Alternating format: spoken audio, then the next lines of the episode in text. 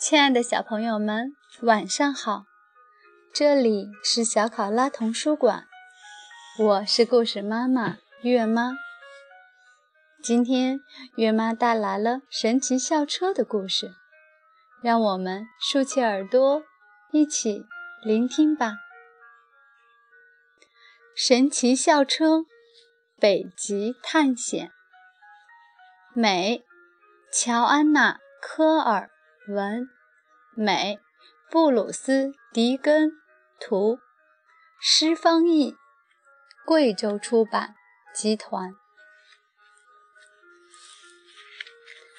卷毛老师每天都穿着古怪的衣服，还有古怪的鞋。卷毛老师上的课很疯狂，他总是开着一辆疯狂的校车。因为那车拥有神奇的魔力。今天学校也有些奇怪的事情。教室里停了暖气，冷得我们都不敢脱掉外衣。这里简直冷得像北极一样。我打赌。这儿比比北极寒冷。好主意，阿诺，我们就去北极看看吧。正巧我们在学习北极动物的相关知识。北极可是非常冷呢。北极在哪里？北极是地球。最顶端的一块区域，它由北冰洋及其周围的陆地组成。我们坐上了神奇校车，它开始疯狂旋转。当它停下来时，变成了一架喷气式飞机。天哪，我头都晕了，又晕又冷。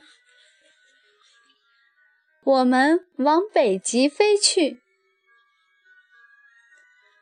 这些滑雪衣是从哪里来的？管它呢，暖和就行。不一会儿，我们就着陆了。虽然是白天，但北极到处是黑乎乎的。卷毛老师说。冬天的北极，大多数时候都是黑夜，好像很晚了。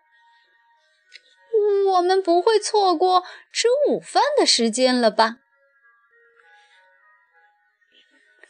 北极的白天和夜晚，冬天北极会有几个月的时间都是黑夜，这是因为。地轴倾斜，冬季时北极偏离太阳所致。夏天，北极则几乎都是白昼，这还是由于地轴倾斜。夏季时，北极朝向太阳，可以获得更多阳光。我们走出了校车，放眼望去，到处都是冰和雪。这里可比教室冷多了。北极真冷啊！难道真的有动物生活在这里？许多动物生活在北极。多罗西读道：“一些北极的动物到了冬天就会变成白色。”这样，它们就能躲藏在冰雪之中而不被发现。下雪了，雪花落在了多罗西的书上，四周很快就白茫茫一片了。雪太大了，我都不能看书了。我根本没有看到哪儿有动物。我们看到了好多雪。雪渐渐地变小了，最后停了。可我们还是没看到任何动物，喷气式飞机也不见了。我们把喷气式飞机弄丢了！哎呀，糟了糟了！来，我们去把它找回来。我们穿过雪地，来到了海边。我们看到了一些海象和海狮，但还是没有找到我们的喷气式飞机。一头海象大约有两千磅重，那就相当于一吨的金枝，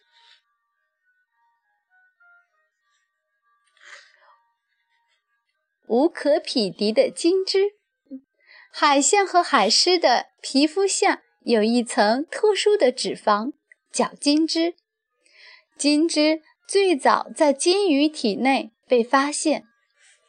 之后，在海象、海狮等其他极地动物体内也被发现了。这种海洋生物特有的脂肪层能帮助它们在冰水中保持体温。我们加快了步伐，没多久就看到了很多大型动物。卷毛老师说：“那是麝牛。”它们浑身上下都是毛啊！这些毛让它们既漂亮又暖和。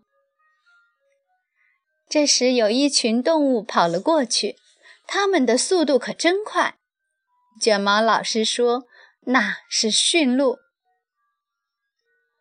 我还是没有看到我们的校车。回去吧，我们走得太远了。我们冻得哆里哆嗦的继续往前走。哦，那是什么？我们看到了北极熊。北极熊浓密的毛能让它的身体保持干燥，厚厚的脂肪层可以保温。等等，我们还看到了点别的什么在水里？那是飞机吗？不，那是金鱼。金鱼也有金枝，那对它们可太有用了。我还挨着冻呢。我们的喷气式飞机到底在哪儿呢？大家都在问。怎么连卷毛老师都找不到它呢？呼！忽然有人问道：“弗瑞斯老师。”我们异口同声回答：“刚才是谁在说呼？”快看，那儿有一只雪鸮。现在我们的眼睛已经完全适应了黑暗。我们发现了一只白色的猫头鹰，一只白狐和一只白色的兔子。它们看上去跟雪一样白，所以很难被人发现。瞧，那只兔子就从狐狸眼前逃跑了。算那只兔子走运。我们跟着那只兔子跑了起来，没想到跑进了一个巨大的兔群中，好多兔子啊！书上说，北极狐不得兔子。看，狐狸走了。那为什么兔子还要跑？他们要去哪儿？让我们去弄个明白。兔子们跑开了，我们紧随其后。兔子跳到了一个大雪堆上。雪下面藏着个东西，正是我们要找的喷气式飞机。我们怎么没看到呢？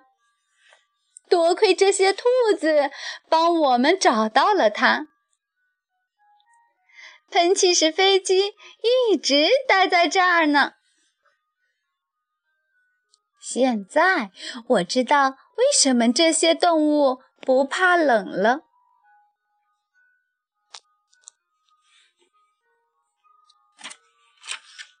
不知道我们的学校现在是不是暖和点儿了？我们登上喷气式飞机，准备离开了。再见，北极！